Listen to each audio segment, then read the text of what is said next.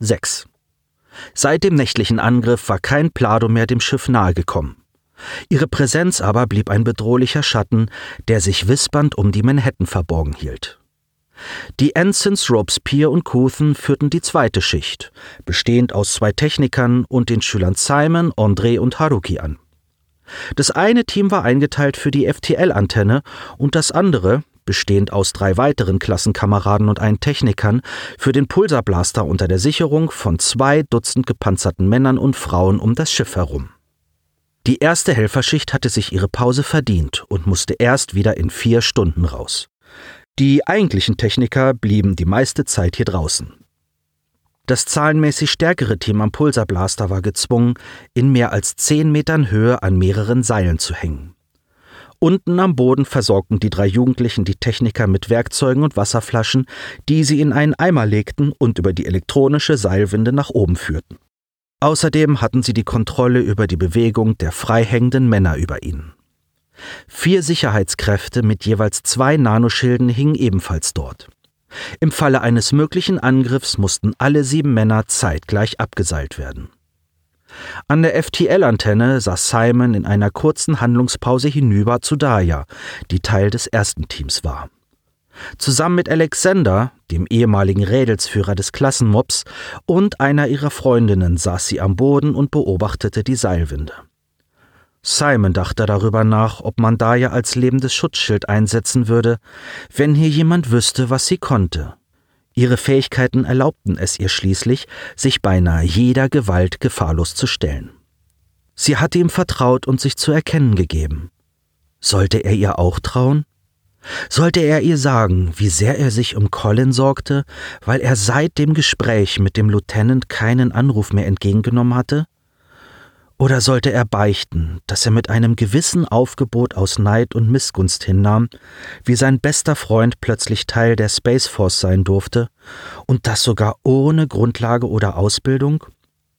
Und um das Neidpaket komplett zu machen, dazu noch mit einem Außerirdischen in einem schwebenden Flugzeug umherkurfte.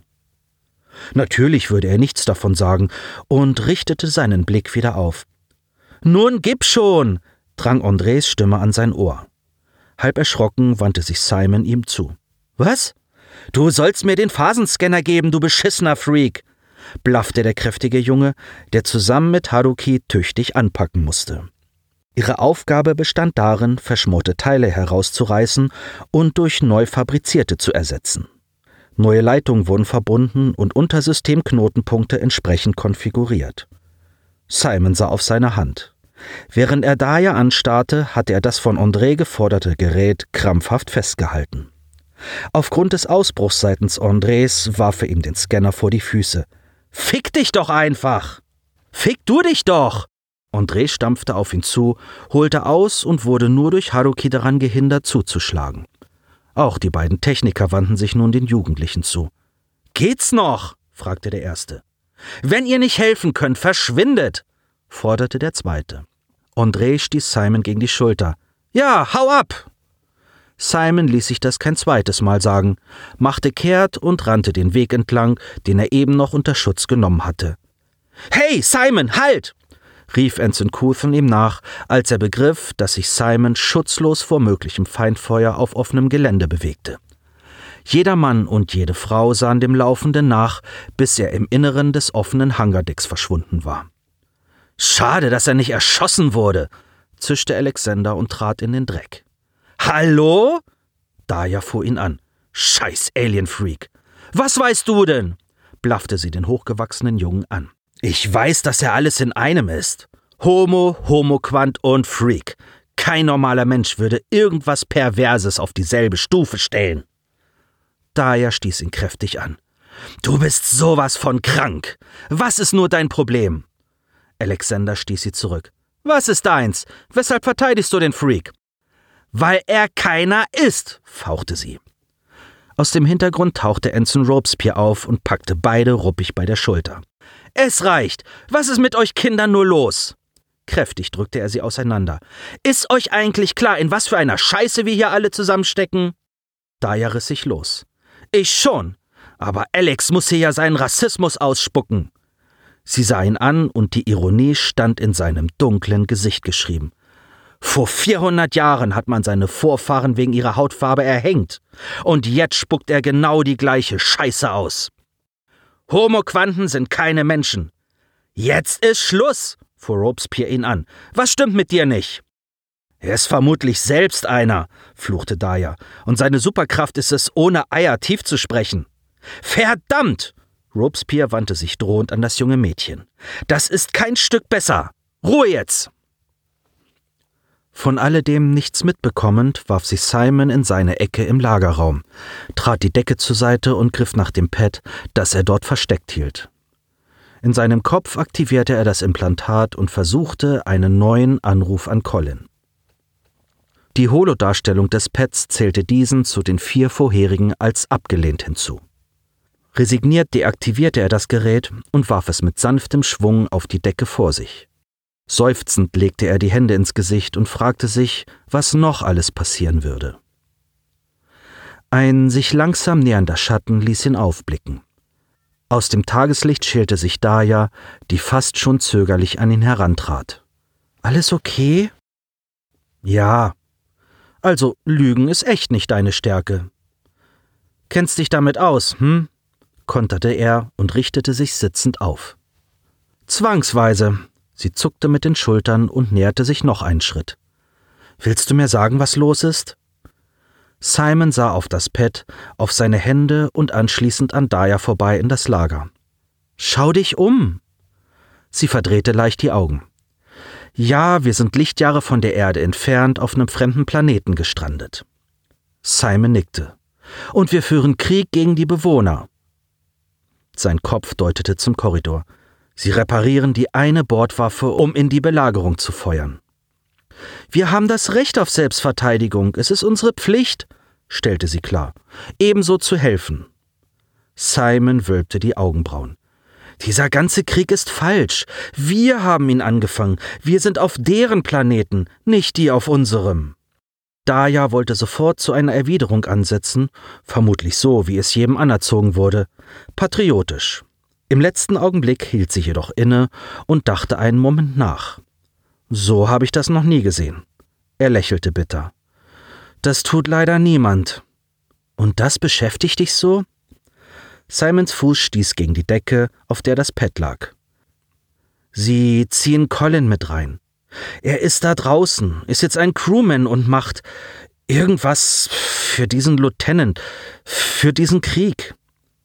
Und was soll er da machen? Simon zuckte mit den Schultern. Er soll hm, irgendwas ausbauen, aber es stört mich, wie sie ihn instrumentalisieren. Und dass er so bereitwillig mitmacht. Verstehe. Colin würde nie kapieren, dass dieser Krieg falsch ist. Er kann manchmal so stumpf sein. Daya hockte sich nieder und sah Simon in die Augen. Ich denke, ich kann nachempfinden, wie es dir geht. Er dort, du hier, kein Kontakt und verschiedene Ansichten. Sie lächelte traurig. So eine kleine Krise kann dann schnell zum Bruch führen, was schade ist. Ich gönne es euch nämlich. Simon runzelte die Stirn. Du gönnst uns was?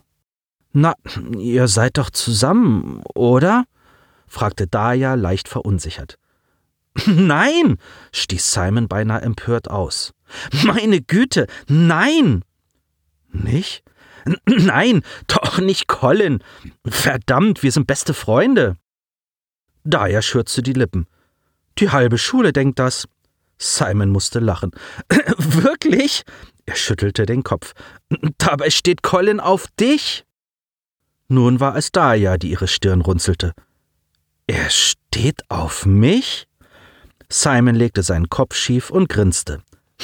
Schon seit der vierten Klasse. Aber wieso? Simon verdrehte die Augen. Wirklich? Du stehst jeden Tag mindestens drei Stunden vor dem Spiegel und weißt nicht einmal, wie du aussiehst? Bitte? Sie verschränkte die Arme. Ich nehme mir maximal eine Stunde Zeit. Sieht man. Sie griff in ihre schulterlangen Strähnen. Wie alle hier habe ich seit zwei Tagen nicht geduscht geschweige denn meine Zähne geputzt. Colin würde dich unter allen Umständen nehmen. Zögerlich hob Daya nun ihren Finger. Aber mit wem hast du dann heute Morgen geflirtet, wenn nicht mit Colin? Heute Morgen? Ehe du zum Lieutenant gegangen bist. Ich hab ein wenig von deinem Gespräch mitbekommen. Simon kniff den Mund zusammen und zögerte einen Moment, sich zu erklären. Also, das, das war Bafir. Ba, wer? Bafir. Er ist ein Plado und ein ziemlich niedlicher dazu. Er grinste ein wenig verlegen. Daher klappte der Mund auf. Du sprichst mit einem Plado? Simon beugte sich ein wenig vor. Auch und gerade deswegen mag ich diesen Krieg nicht. Bafir hasst ihn ebenso. Jeder Plado hasst diesen Krieg. Leicht verschwörerisch senkte er seine Stimme. Und wie Colin wird Bafir instrumentalisiert. Ohne es zu merken. Wie meinst du das? Simon ruckte mit dem Kopf, da er nahe des Eingangs eine Bewegung im Schatten ausmachen konnte. Im Flüsterton wandte er sich wieder an das Mädchen. Bafir bringt Colin hierher. Es ist sein Fahrzeug. Er tut das, weil er sich gar nicht als Feind empfindet. Er schüttelte langsam den Kopf. Und ich ihn auch nicht. Er ist sanft und freundlich. Er schluckte und vermied es gerade so, den Gedanken auszusprechen, dass er zu gern mit Colin den Platz getauscht hätte. Es wäre sehr wahrscheinlich auch in Collins Sinne gewesen, hier bei Daya zu sitzen. Simon würde zusammen mit Bafir den Planeten erkunden und Colin könnte sich bei dem Mädchen seiner feuchten Träume in aller Ruhe blamieren. Du stehst also auf diesem Bafir? Wieder bewegte sich hinter ihr ein Schatten, und Simon erkannte diesen als Alexander, der am Schott stand und große Ohren machte. Alex lauscht, flüsterte er. Daya wandte sich um und sah nur noch, wie der Junge mit schnellen Schritten das Weite suchte. Er hat nichts gehört, zu weit weg, beruhigte ihn Daya. Simon teilte ihre Einschätzung nur bedingt und lehnte sich wieder zurück. Ich möchte nur nicht, dass Colin und Bafir etwas für diesen blöden Lieutenant tun. Daya seufzte und versuchte Verständnis zu zeigen. Dieser blöde Lieutenant will uns alle nach Hause bringen. Vielleicht ist es wichtig, was Colin tut. Auch er wird wie alle anderen nicht hierbleiben wollen. Simon nickte gezwungen. Ja, ich weiß. Anson Couthen prüfte die Schaltkreisverbindung der FTL-Antenne und übertrug die Ergebnisse in einen kleinen Handcomputer. Das sieht richtig gut aus, Jungs. Er sah die beiden Techniker an, die seit seinem Dienstbeginn unter seiner Führung standen. Die beiden Teenager in seinem Rücken bedachte er mit keiner Sekunde. Manuel! rief eine ihm bekannte Stimme. Sich umwendend erkannte er Robespierre, der mit dem dunkelhäutigen Jungen an seiner Seite energisch auf ihn zukam. Couthen empfing durch seine Fähigkeit eine Sorge, die größer war als die vorherrschende, zusammen mit dem Gefühl der Dringlichkeit. Was ist passiert? Einer deiner Jungs übermittelt Informationen an den Feind. Couthen hob seine Augenbrauen und blickte kurz die beiden Jugendlichen an seiner Seite an. Etwa die beiden? Was für ein Blödsinn, warf Haruki sofort ein. Nein, der Dünne, der uns immer auf den Arsch guckt. Simon, verstand Couthen sofort. Haruki baute sich trotz seiner schmächtigen Gestalt auf und stieß den Ensign an seiner Seite. Sirs, das ist Alexander Optera. Er hasst Simon und Colin vom ersten Tag an. Er würde alles tun, um den beiden zu schaden. Fick dich! fuhr Alex auf und wäre wohl auf Haruki losgegangen, wenn Robespierre ihn nicht gehalten hätte.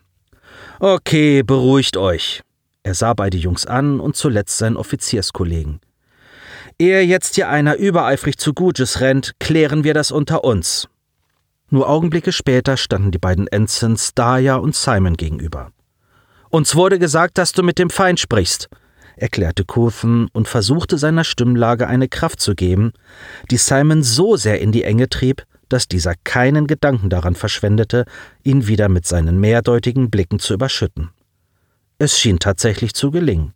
Der dunkelhaarige Junge schien sogar ein wenig überfordert, sah von dem Mädchen auf die Ensigns und zuletzt auf seinen Mitschüler, der die Offiziere begleitet hatte. Ich tue was? Couthen setzte seine Gedanken frei und tauchte in die Sinne von Simon ein. Ein Schuldbewusstsein konnte er nicht erkennen. Uns wurde mitgeteilt, dass du Kontakt mit einem Plado hast, erklärte sich Couthen und verschränkte die Arme. Paffir ist doch kein Feind, brachte das Mädchen heraus. Bar 4, korrigierte Simon. Er ist nur ein Junge, kein Soldat. Und ein Freund von Colin. Und mir. Halb erschrocken und halb bestätigt tauschte Couthen einen Blick mit seinem Freund und Kollegen aus. Kannst du ihn anrufen, jetzt und hier? fragte Robespierre und trat einen Schritt vor. Simon schüttelte den Kopf. Colin hat mich ausgesperrt. Couthen schob sich wieder an Robespierre vorbei und deutete auf das Bett. Darf ich mal? Als Antwort zuckte Simon nur mit den Schultern, woraufhin der Ensign das Pad ergriff, seinen Offizierscode eingab und einen Moment wartete. Tatsächlich nahm Colin das Gespräch recht zügig an. Ich bin Ensign Couthen. Wir haben erfahren, dass du mit einem Plado zusammen bist. Stimmt das? Collins Antwort kam stark verzögert. Er fährt mich. Was meint ihr, wo ich das Auto her habe? Die Ensigns warfen sich vielsagende Blicke zu. Ich dachte, er hat's geklaut, zischte Robespierre. Couthen ignorierte seinen Kollegen. Der Plado hilft dir? Ja, und? gab das Pat Collins Stimme aus. Er ist ein Freund, blaffte Simon. Er hat keine Lust auf euren beschissenen Krieg, den ihr ach so gerne spielt. Robespierre verzog die Mundwinkel und Ärger stellte sich in seinem Gesicht ein. Was zur. Niemand spielt hier Krieg. Er hob seinen Finger und deutete auf Simon. Wir kämpfen um euer verdammtes Überleben. Simon lachte auf. genau, Schlauberger. Er verdrehte die Augen einmal im Kreis. Und dafür musstet ihr nur unsere Ärsche auf deren Planeten schaffen, um eure beschissene Freiheit dort zu verteidigen, wo sie niemand angreift. Dem Ensign klappte der Mund auf, unfähig etwas zu erwidern. Du hast keine Ahnung, Kleiner, fuhr er den Jungen an. Du dafür umso mehr, oder was? Ein bisschen rumballern als Marionette für kriegsgeile alte Säcke, die ihren fetten Arsch nie aus dem heimischen Sessel bewegen? Simons Stimme überschlug sich förmlich. Ehe Robespierre weitere Worte fand, fuhr Couthen dazwischen, wandte sich jedoch an seinen Kollegen. Nicht jetzt, Nick. Ich melde das, zischte Robespierre entrüstet. Hast du doch schon. Simon stand auf, die Hände vor Wut zu Fäusten geballt. Kaum, dass du mich mit Colin reden gehört hast, bist du zu dieser scheiß Lieutenant-Bitch gerannt. Sein Finger deutete zitternd zur Eingangstür des Lagerraums. Das war meine Pflicht, verdammt! Robespierre sah Couthen an. Unsere Pflicht! Wütend funkelte Simon beiden entgegen. Einen Scheiß auf eure dämlichen Pflichten, fremde Welten in Brand zu setzen! Robespierre setzte erneut zu einer Erwiderung an und abermals für Couthen dazwischen, konzentrierte dieses Mal jedoch seinen Geist, um eine klare Botschaft zu senden. Hör auf! Robespierre hob seine Augen und antwortete ihm in Gedanken. Wir haben einen Eid abgelegt. Sofort hielt Couthen dagegen. Ist dir schon mal in den Sinn gekommen, dass. Die gedanklichen Worte waren langsamer als das gleichzeitig übertragene Empfinden. Tatsächlich ließ sich Couthen von Simons Worten beeindrucken und teilte im Ansatz dessen Empfinden, wie er wortlos übermittelte. Der Ensign weitete seine Augen. Manu, es ist der Feind! hallte es in beiden Köpfen wie eine Drohung wieder. Robespierres Augen richteten sich auf das Pad, hinter dem sich der Plado befand. Ist er es oder sind wir es? stellte Couthen in den geistigen Zwischenraum. Robespierre konnte es nicht fassen und sprach laut. Wie kannst du angesichts unserer Situation? Das Wesentliche, Nick. Bitte, bat Couthen und übertrug unbewusst die nicht von der Hand zu weisende Wahrheit, welche Simon zuvor ausgesprochen hatte. Darüber hinaus suchte er in Robespierres Gedanken nach einem Grund, weshalb dieser so reagierte, wie er es gerade tat. Ihm musste doch die Situation ebenso klar sein wie den Kindern, die die beiden mit grimmigen Gesichtern anstarrten. Robespierre blockte mental ab und trat zurück. Lass das! sagte er schroff und setzte einen Gedanken nach. Es gibt ein Gesetz, das das ewige Durchwühlen fremder Gedanken verbietet. Couthen wollte diese Ausflucht nicht akzeptieren. Beide hatten schon so viele mentale Momente geteilt, dass eine Intimität entstanden war, zu der nur wenige Menschen imstande waren. Wovor hast du Angst? forderte er zu erfahren auf und versuchte dabei beruhigend zu wirken. Robespierre senkte darauf den Kopf. Wovor wohl? Verrat! Das ist doch kein Verrat! Simons Stimme war noch immer erregt vor Wut. Das ist Vernunft! Er sah jeden an, sogar Alexander, der sich stumm hinter den Ensigns aufhielt. Lasst uns mit diesem Scheiß aufhören! Lasst uns diesen bekloppten Krieg beenden! forderte Simon. Das dürfen Sie nicht! warf Alex aus dem Hintergrund ein und zog die Aufmerksamkeit der Ensigns auf sich. Aliens unterwandern unsere Gesellschaft, nehmen Einfluss auf uns und verzerren die Bedeutung der Menschlichkeit. Daya schlug geräuschlos die Hände aneinander, als wollte sie applaudieren. Oh, du hast in der Schule aufgepasst. Toll, wie du zitieren kannst, sagte sie mit zuckersüßer Stimme, senkte dann aber ihren Sopran. Leider aber ist es Blödsinn. Wir unterwandern sie und heben uns in eine Bedeutung, die komischerweise nur wir sehen können. Couthen musste ihren Satz sortieren, um ihn zu verstehen, und fühlte sich gerade ein wenig dumm. Simon hingegen, deutlich ruhiger, fand anerkennende Worte. Wow, genial gesagt. Von wegen genial, spuckte Alexander aus. Du und dein fetter Fuckbuddy wart doch von Anfang an xenophil. Ihr verratet eure eigene Art. Bitte, was? Empört wandte sich Kothen an den Dunkelhäutigen. Geht's noch? Ist doch wahr, die beiden verraten ihre Spezies, rechtfertigte sich Alexander. Das wissen Sie beide wohl besser als wir. Beide Ensigns blickten von einem auf den anderen. Tatsächlich ließ sich derlei nicht verleugnen.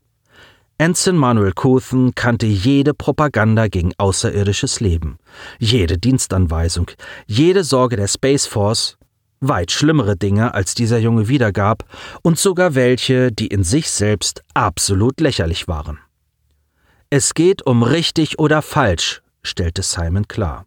Darum, dass auch die Plado kein Interesse an eurem verdammten Krieg haben. Wie nach Bestätigung suchend sah er die beiden uniformierten Männer an. Simons Blick bat förmlich um Verständnis. Dieser Planet ist seit Jahren von ihnen besiedelt, lange bevor wir überhaupt wussten, dass es ihn gibt. Manuel Couthen musste ihm zustimmen, wenn auch vorsichtig. Alles in allem hast du recht. Wir sind hier tatsächlich auf fremdem Boden und haben unsere eigene Angst vor dem Fremden einfach mitgebracht. Er wirkte nun gefasster, als habe er eine unangenehme Wahrheit endlich aussprechen dürfen. Es wäre wirklich clever, einfach nur zu verschwinden. Lieutenant Leonard Gugges war sich sicher, dass von allem Unsinn, den sie jemals in ihrem Leben ausgesetzt war, dieser zur Krönung gehörte. Dabei war sie seit Jahrzehnten Angehörige des Militärs, und nirgendwo wurde mehr Unsinn produziert als in dieser Institution.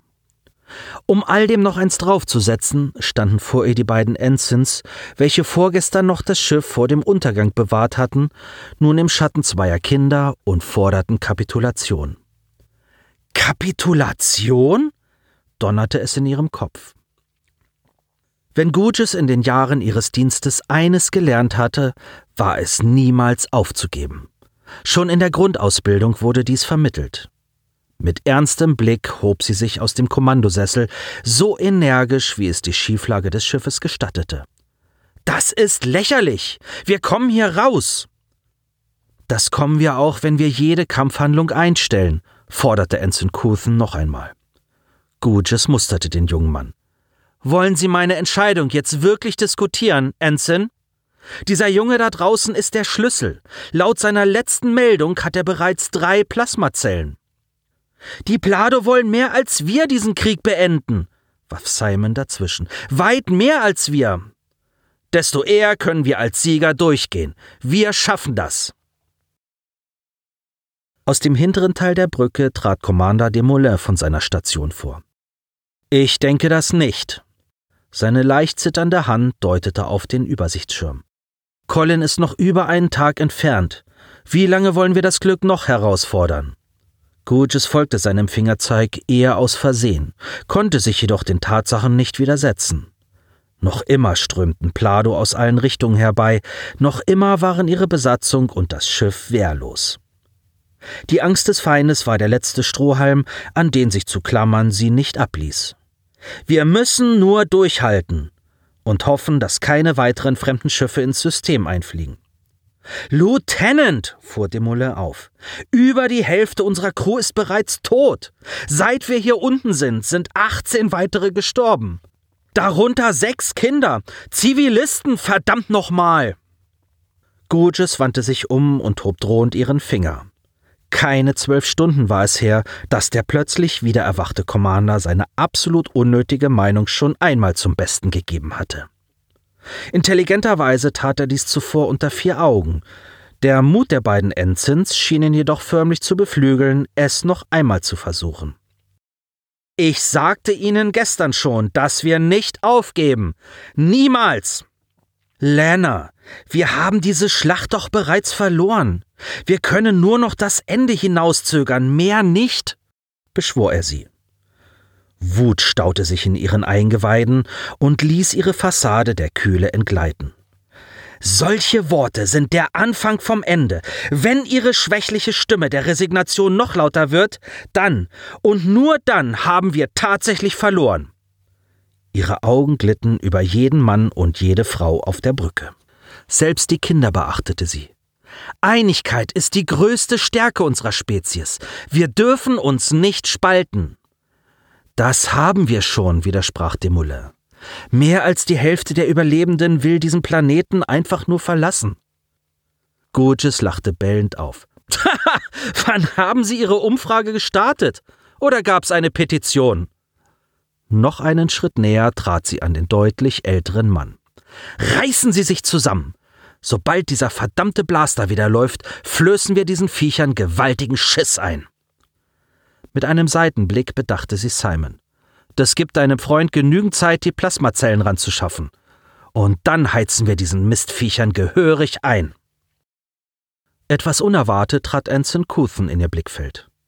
Wir brauchen allerdings ein entsprechend angepasstes Computersystem, um den Blaster zu beherrschen. Robespierre, sein Freund und Kollege, sah Couthen skeptisch an, wechselte jedoch rasch seine Miene und nickte. Das stimmt.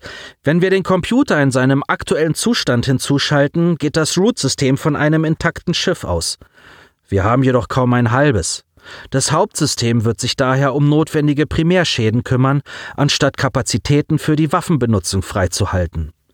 Mit anderen Worten, wir müssen das System manuell steuern und dem Energiesystem direkte Befehle zukommen lassen. Kuthen nickte. Und das dauert. Gurgis sah in die Runde der Offiziere und nahm bei allen dreien Maß an Stimmen und Körperhaltung. Sie traute dem eben Gesagten nicht. Sie war zwar keine Technikerin, wusste aber mit Sicherheit, dass es in jedem Verteidigungsfall möglich war, funktionierende Waffen selbst dann noch abzufeuern, wenn der Sitz unter dem eigenen Hintern in Flammen stand oder die Brücke sich gerade in den offenen Raum verteilte. Quasi war dies auch geschehen, als die beiden Ensigns in letzter Sekunde einen Torpedo ausgelöst hatten, weshalb die Manhattan das Du oder ich Spiel in letzter Sekunde gewonnen hatte. Verarscht mich nicht, drohte sie. Es sind nur noch drei Datenpakete nötig, dann ist unser Notsignal bereit, erinnerte de Mulle. Konzentrieren wir unsere Kraft und Energie auf den Hilferuf, bat er beinahe wie ein weinerlicher Köter. Gutsches verdrehte die Augen. Niemals würde sie sich auf derlei einlassen. Ich will diesen Blaster online haben. Besser vorher als nachher. Ihrer Taktikerin befahl sie zusätzlich, jedem einzelnen Crewman eine Waffe in die Hand zu drücken und dort draußen eine vergleichliche Kulisse zu schaffen, wie es die Plado derzeit taten. Stärke durch Macht und Einheit, zitierte sie einen der Grundsätze der Space Force. Allerdings musste Guges innerlich zugeben, dass so manche Richtlinie hier bereits versagt hatte. Nichts war schwerer, als den Zusammenhalt zu propagieren, wenn Verzweiflung vorherrschte. Demoulin, der sich wieder dem Hochladen der Datenpakete widmete, kannte sich besser mit Verzweiflung aus als jeder andere. Womöglich war er deshalb wieder aktiv, denn diese Situation war sein Terrain. Enttäuscht von dem zurückliegenden Gespräch auf der Kommandobrücke setzte sich Simon in seine Ecke des Lagers. Die dünne Decke zog er über die Schultern und senkte den Kopf auf seine Knie. Der eingehende Ruf seines Implantats riss ihn nur Sekunden später aus seinen Gedanken. Colin? Sofort ließ er das Gespräch zu. Nein, erklang die mechanische Übersetzung des Systems. Und dieses Mal kann er uns nicht hören. Bafir, sagte Simon und dachte einen Moment darüber nach, wo er sich verstecken konnte, um ungestört sprechen zu können. Mit der Decke um die Schultern verließ er das Lager und sprach mit gesenkter Stimme. Es hat nicht funktioniert. Unser Lieutenant wird nicht aufgeben. Das System übertrug ein Seufzen. Das habe ich befürchtet. Simon verkroch sich wieder in dem gesperrten Gang, in dem er das Pad gefunden hatte. Erst jetzt nahm er das Gerät zur Hand, verband die Übertragung auf das Holofeld, welches erst in groben und anschließend in feinen Pixeln Bafirs Gesicht darstellte. Es tut mir leid, ich wünschte, es gäbe einen Ausweg, sagte er in der dunkelsten Ecke hockend und mit dem Gesicht zur Wand, damit er vollständig im Schatten versinken konnte. Wie es aussieht, werden wir uns niemals begegnen können. Bafir teilte Simons Befürchtung. Das Horn auf seinem Kopf signalisierte Bedauern. Das ist bedauerlich. Simon nickte. Und du darfst auch nicht weiterfahren. Bring Colin nicht hierher aber er ist dein Freund. Was er auch tut, es kann nichts Gutes sein. Bafir verstand nicht. Wieso sagst du das? Simon zögerte, seine Gedanken in Worte zu fassen. Er holte tief Luft und ließ seine Stimme kräftiger wirken. Weil ich ihm nicht mehr vertraue. Bafir verstand auch diese Aussage nicht, weshalb Simon sich zu erklären versuchte. Wir Menschen sind so viel anders. Aufgrund meiner bisherigen Erfahrung kann ich sagen, dass die meisten von uns skrupellos werden können und jederzeit einander verraten, wenn dadurch ein persönlicher Vorteil gewonnen werden kann. Gewinnen oder verlieren, so denken wir. Bafirs Horn senkte sich nach hinten ab und sein Gesicht wurde schmaler. Simon erkannte es als Schrecken und nickte, wenn auch widerwillig. Sein Quantengehen mochte ihn klüger als andere in seinem Alter gemacht haben, es brachte aber auch diese ungefilterte Ansammlung an traurigen Fakten mit, die ein verzerrt negatives Bild formten, das frei von Emotionen und Wertungen einer Analyse nahekam. Gutes tat man aus dem Herzen heraus, um sich und andere wohlfühlen zu lassen. Alles andere war Urinstinkt und Überlebenskampf. Ihr tut recht daran, uns zu fürchten. Wir sind sehr einfach gestrickt. Die meisten gehen davon aus, dass alle so sind wie sie selbst. Jede erkennbare Abweichung von der selbstgestellten Norm verunsichert. Sie treibt uns in Angst, Ablehnung und am Ende in Gewalt und Kampf. Bafir seufzte erneut.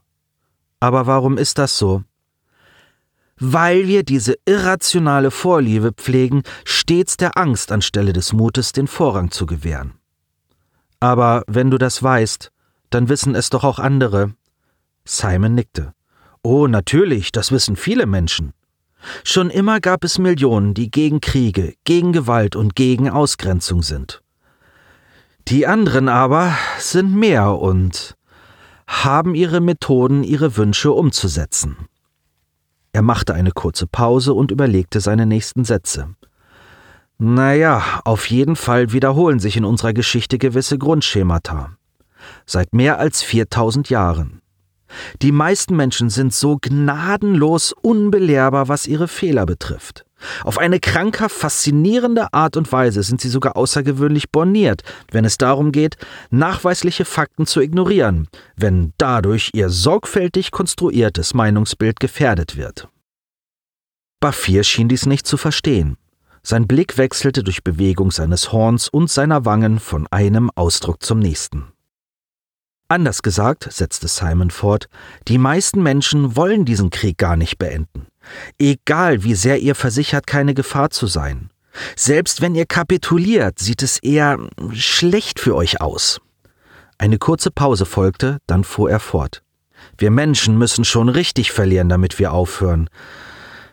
Denn wir sind die schlechtesten Verlierer dieses Universums.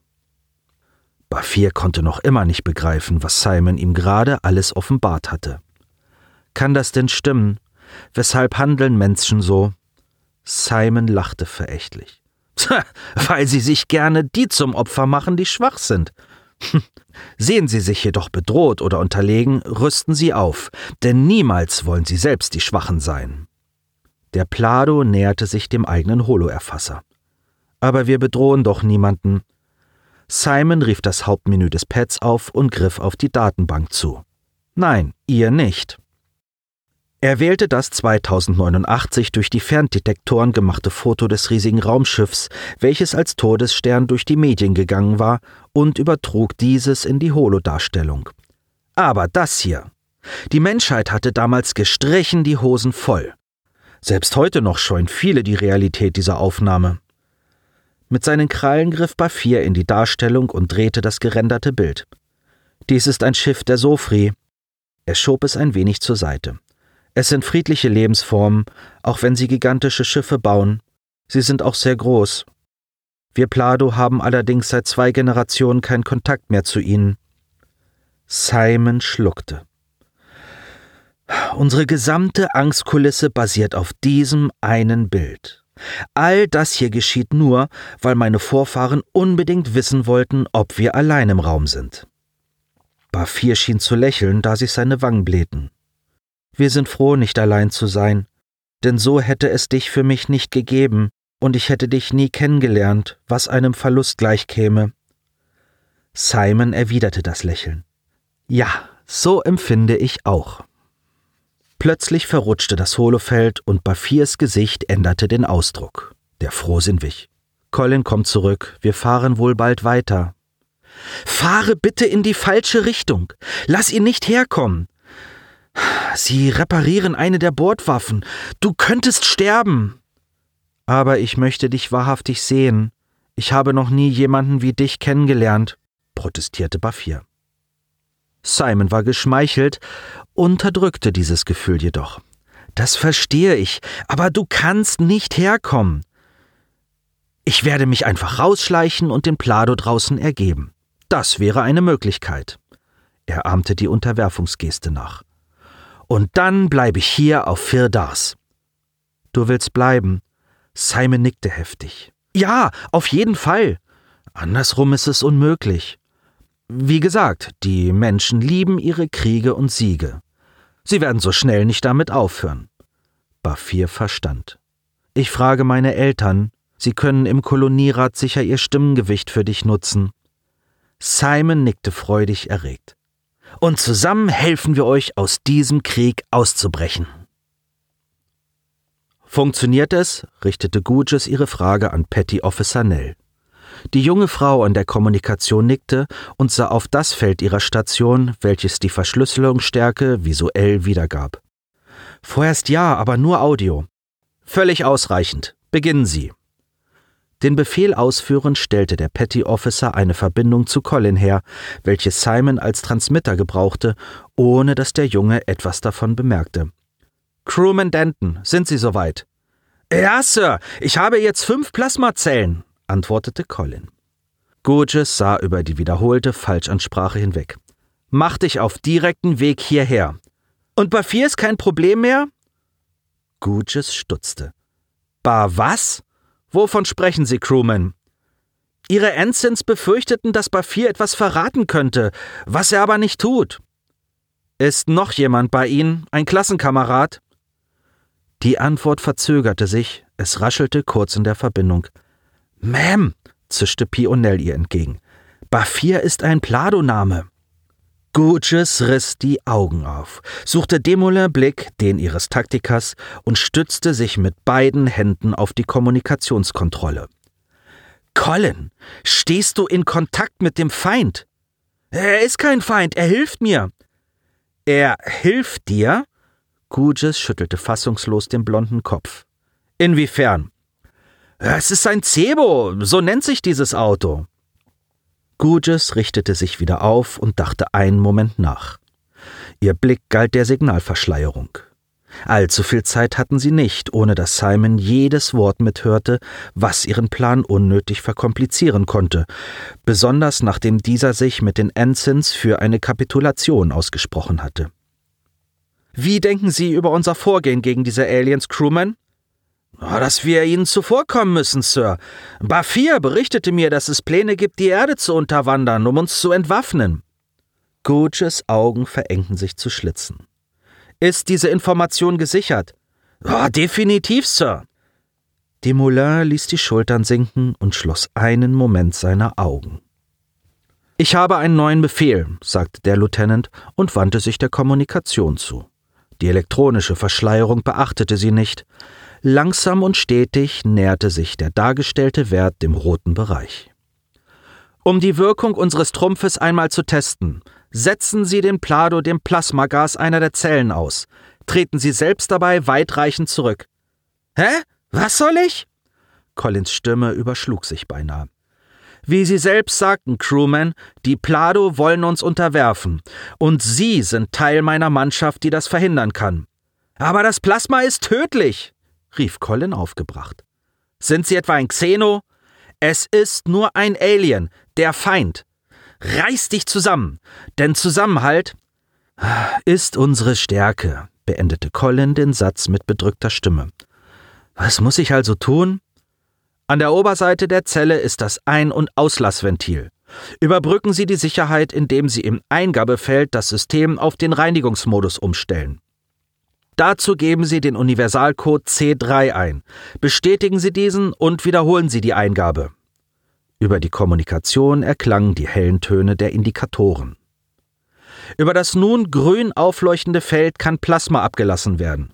Wir werden aber eine Nebeneinstellung vornehmen. Aktivieren Sie das Eingabefeld F und geben Sie den Wert 0,5 ein. Dies ist eine halbe Einheit, welche der Plade durch Berühren des grünen Feldes entweichen lassen soll. Ja, Sir, flüsterte Colin, und wieder erklangen die Töne seiner Eingabe über das Kommen. Flötend drangen die Eingabesignale auch durch Simons Implantat an dessen Innenohr. Was war das? fragte er Bafir, der die hellen Töne ebenso gehört haben musste. Warst du das? Bafir verneinte mit einer stummen Geste. Bafir! rief Colin und seine Stimme klang über das Pad und in Simons Ohr. Das Holofeld stellte die verwackelte Umgebung dar, bis Collins Körper ins Bild kam. Simon hatte diesen wohlgenährten Bauch, der das verblasste Shirt mit dem Mikroskopstativ ausfüllte, zu oft gesehen. Er würde seinen besten Freund sogar am Ellenbogen erkennen, von seinem massigen Hintern, der nun vom Holofeld dargestellt wurde, ganz zu schweigen. Das Naurück war offenbar dort geblieben, wo Bafir eben noch mit Simon gesprochen hatte. Colin war nach wie vor aus dem Gespräch ausgeklingt. Es war nur vernünftig, ihn darüber in Unkenntnis zu lassen. Stell dich dorthin, klang Collins Stimme aus dem Off. Zum ersten Mal sah Simon Teile des Fahrzeugs, das Cebo genannt wurde, und sogar Bafir selbst in seiner drahtigen, ja beinahe schon verboten attraktiven Gestalt. Ein oranger Anzug zog sich eng über seine Haut und lud zu Spekulationen ein, wie dieses Alien aufgebaut war. Plötzlich entfernte sich Colin von dem Plado, bat mit lauter Stimme, dass Bafir einen Wert ablesen solle und dazu einen der Knöpfe drücken müsse. Zur Sicherheit, erklärte sich Colin. Ich muss hier dasselbe machen. Simon runzelte die Stirn. Was versuchte er da? Plötzlich schoss komprimiertes Plasmagas in die Luft. Binnen Sekunden entfaltete sich das leicht glimmende Element und hüllte den Plado vollständig ein. Bafir schrie, quiekte und stürzte aus der schweren Wolke, die sich wie ein Schaumteppich über den Boden verteilte. Was? schrie Simon und sprang auf.